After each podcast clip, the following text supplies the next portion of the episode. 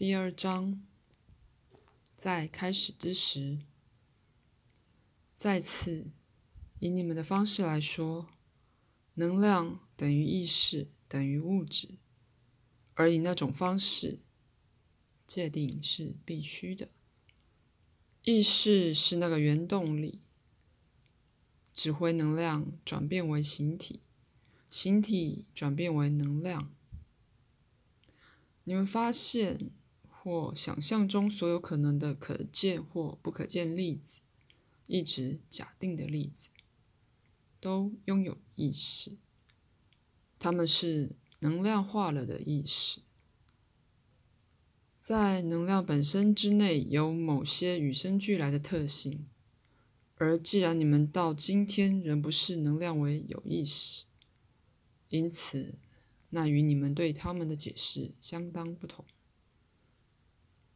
最重要的是，能量具有无限的创造性、发明性及原创性。能量具有想象力。任何读这本书的科学家可以在此止步。我并不是在把人类的特性归于能量，反之，你们人类的特性是能量特性的结果。一个相当重要的不同点。以你们的说法，你们所认为的空间是充满了不可见粒子的，它们是物质实相未言明的部分，是你们的世界存在于其中未具体化的介介质。然而，在那方面来说，原子和分子是言明的，虽然你们用。未得仪器支柱的肉眼看不见它们。形成原子和分子的较小粒子变得越来越小，最后逃过了任何一种物理仪器的检验。而这些粒子有助于连接未显化与已显化实相之间的关系。为了这个对你们的世界开始的讨论，我暂且只管已知的特质——原子和分子。在一开始，原子和分子想象实质上可能的无数形式，他们想象数不清的细胞可由自己的合作创造中升起。能量是无止境的、丰富的，他们不知什么是限制。以那种说法，原子将细胞梦成物质的存在，而由那物质活动的新门槛，细胞亦是梦着那可从这无法形容之冒险浮出的无数组织。再次的，实际上所有这一切即刻发生，然而包含在其中的心理经验深度是无法测量的。因为这涉及了一种价值完成，每一个意识都摄入其中。那价值完成的特性，恐怕是一切万有这存在中最重要的成分，而且也是一切物种传承的一部分。价值完成本身是最难形容的，因为它把一个有爱心的灵在。一个对自己的神圣繁复性有着天生知识的灵在本质，和一个无限大的创造能力合在一起，而这灵在是想把自己倒转之繁复性最微妙、最遥远的部分也带到价值完成，转译为较简单化，能量的每一部分被赋予了与生俱来的创造性。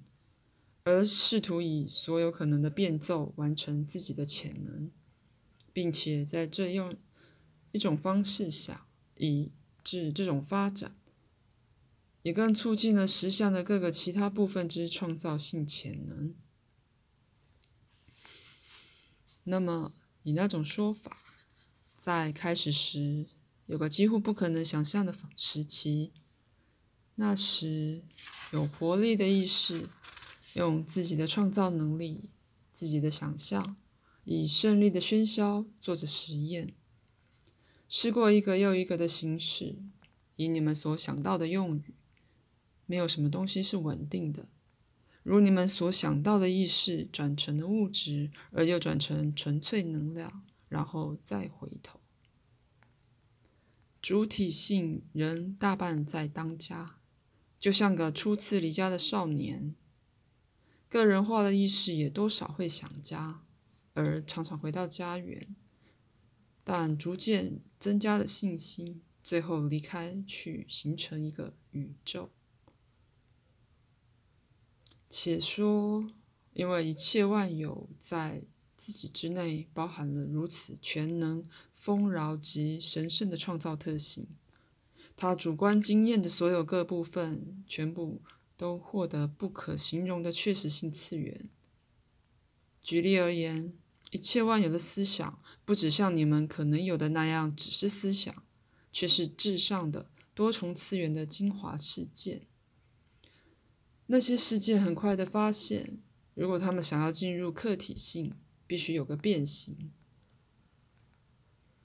因为没有客体性之本身能包容存在于神圣主体性之内的主观性事件之全体实相，而只有在那个范围内。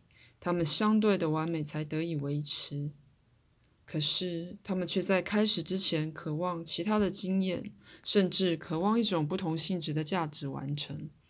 他们感觉有一种价值完成，要求应用到自己的创造能力。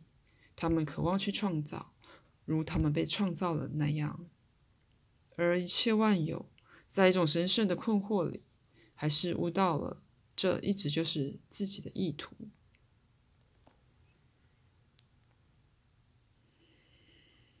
一切万有明白了，这样一个分离也也可容许你们产生一种不同的神圣艺术，在其中创造者自己创造，而他们的创造物也创造，把存在带入确实性。那些存在却正因为在创造者与受造物之间似乎有一个区别，才可能存在。因此，一切万有是在意识的每个最小部分之内。意识每个最小部分都能独特的创造，将一切万有偏离中心的版本带入存在。以某方式而言，若无此分离，一切万有是无法造出东西的。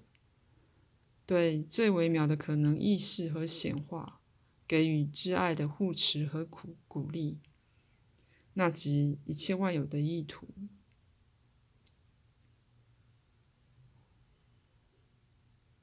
若无此分离，一切万有是无法造出东西的。对最微妙的可能意识和显化给予挚爱的护持和鼓励，那即一切万有的意图。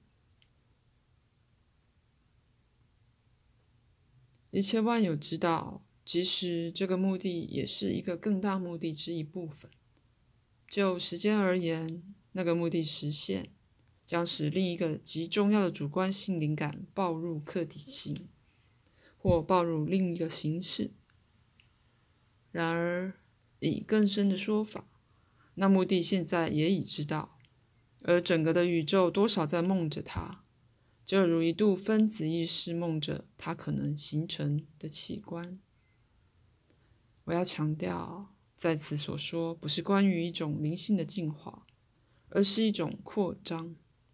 然而，我们暂且将讨论限制在世界开始的意识，强调物质生命的第一个基础大半是主观的，而做梦的情况不只有助于形成你们人类的意识，而且以那种说法，也用来给人对他的物质环境提供一个稳定的情报来源，并且在所有各物种间用为一个内在通讯网。